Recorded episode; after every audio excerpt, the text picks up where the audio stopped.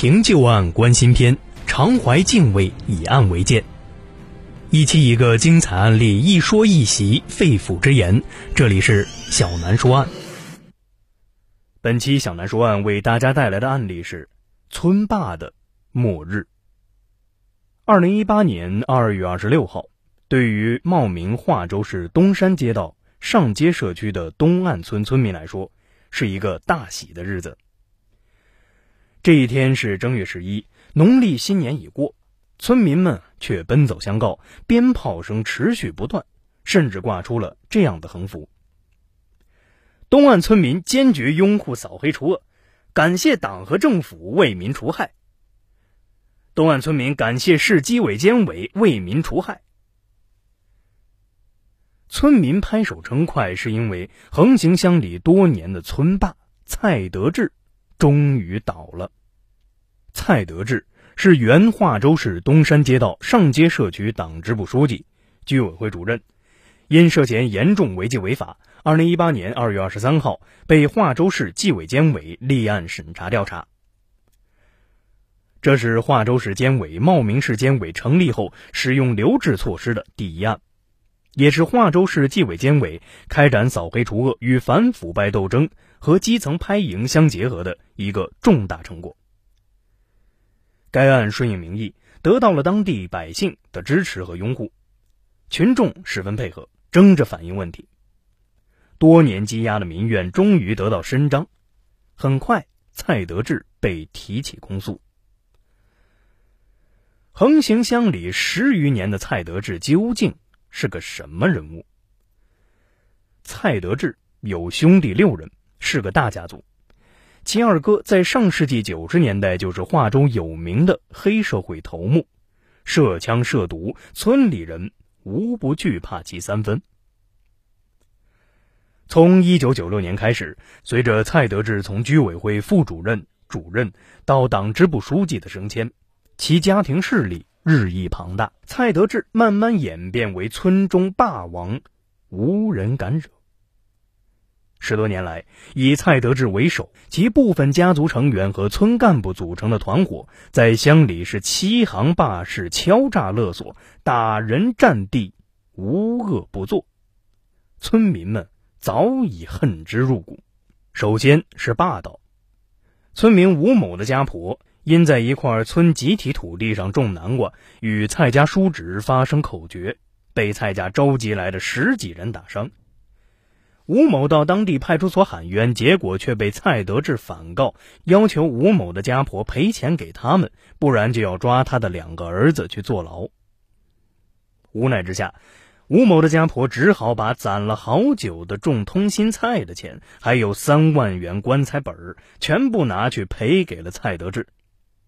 赔偿之后，蔡德志一伙仍不放过，趁吴某晚上出来倒垃圾时，派人骑摩托车故意把他撞倒，并拖了十几米远，当场不省人事。受此惊吓，吴家不敢再做生意，也不敢出租房子。村民们啊，家家都要建房子，蔡家就垄断了村中所有的钻桩工程。如果不要他家打桩的，桩基一律不能进村。村民建房，自己家人帮忙打桩也不行。更为夸张的是，但凡靠近蔡德志家族的房子，都被强制不得建的比他家高，否则说不让你建，就不让你建。村民董某家的房子建到第四层时，蔡德志的侄子到他做生意的铺面出言警告，恐吓他不能继续建，原因是他家建房时没让蔡家打桩。于是，董某家早在二零一二年就批建的房子拖了六年，愣是建不起来。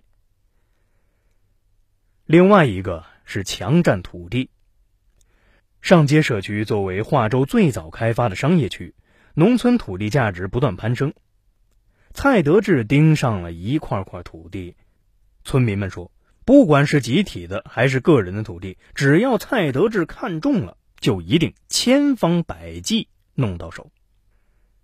这个蔡德志究竟有多少土地？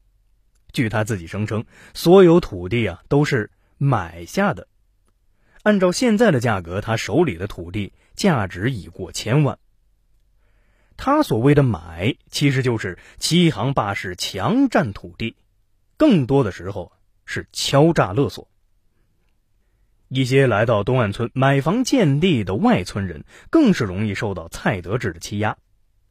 外村人张某的房子还没有开建，蔡德志的团伙就跟他说：“你的阳台飘出来十二平方米，要交十二万元。”明知道对方是勒索，但迫于淫威，张某还是给了他们八万元。外地人曾某建房也曾被勒索过八万多元，曾某不敢反抗，只能把现金带到庙里给到蔡德志。曾某所去的庙。指的是东岸大庙。东岸大庙是蔡德志一伙收钱的一个窝点，被勒索的人一听说要去庙里，就知道要破财了。有意思的是，蔡德志合家捐了五千八百元钱，在庙中供了两尊壁画像，是希望神明能够保佑他全家平安无事。俗话说：“举头三尺有神明。”而蔡德志在神明眼皮子底下的所作所为，最终连神灵都没有保佑他。还有一个是收钱才办事儿，只要是蔡德志权力范围内的事儿，村民们有求于他，都要见钱才能办事盖章。殡葬计生方面，他都是以权谋私，拿着公章来卡人。上街社区作为最早的商业区，城中有村，村边是城，规划差，违章建筑屡禁不止。作为社区书记的蔡德志，不但不疏导、不劝阻，反而利用职权充当违章建筑的保护伞。二零一七年，外地人王某在东堤路大庙附近建房，因没有办理施工许可证及超建等问题，被责令停工。王某找到蔡德志帮忙疏通。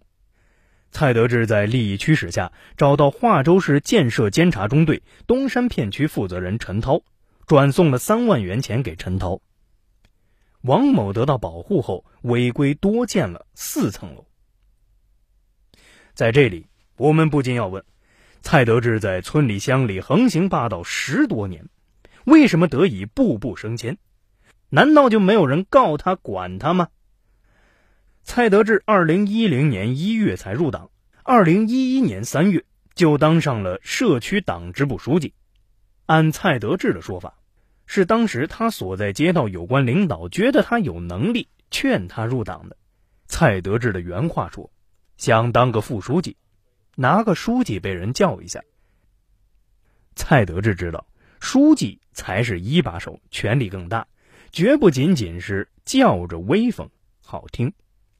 事实上，从九十年代蔡德志霸占瑞金酒店旁边停车场那块地开始，就有村民不断向上举报他，通过录音实名，在网络上，从街道一直告到中纪委。对群众的举报，所在街道党委政府及纪委近年先后两次组成联合调查组进行调查，但蔡德志却每次都能过关。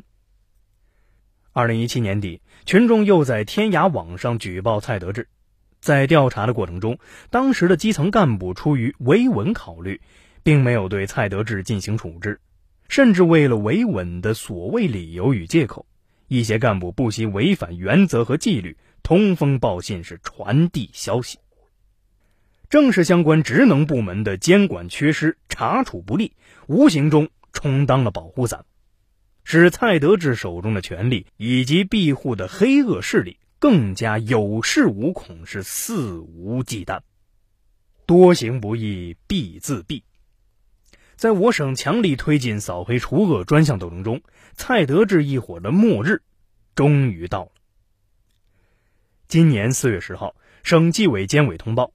蔡德志受到开除党籍处分，并因受贿罪、领导黑社会性质组织罪、职务侵占罪等，被化州市人民法院一审判处有期徒刑十四年八个月。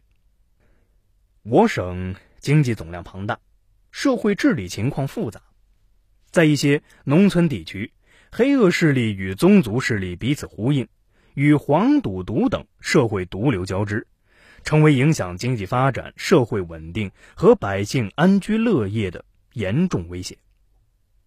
从这两年我省查办的村霸们来看，他们往往有着破坏基层选举、把持基层政权、涉黑涉恶，严重影响当地社会经济秩序等情况。没被查办之前，这些村霸往往披着功成名就、为人民服务的外衣，甚至成为劳动模范，各级人大代表享受着鲜花与荣誉。其背后却是黑白两道通吃，破坏农村的社会以及经济秩序，为自己以及小团伙谋利，甚至在当地由于势力较大或者存在着保护伞，侦破难度加大。例如，去年五月十四号，广东省公安厅一举打掉在汕头龙湖地区以黑护私、以私养黑的特大黑社会性质组织，查处涉案村干部五名。查冻涉案资产一点三亿元人民币。该涉黑恶走私犯罪团伙以谢某忠为首，长期把持基层政权，严重破坏当地经济社会生活秩序，通过拉票、回收空白选票、软暴力等手段操纵村两委选举，把持基层政权。谢某还获取了人大代表、政协委员的政治身份。黑恶势力的滋生。与保护伞有着千丝万缕的联系。以蔡德志、谢某忠之流，之所以多年来连续当选党支部书记，长期欺压村民，也与基层党组织软弱涣散密不可分。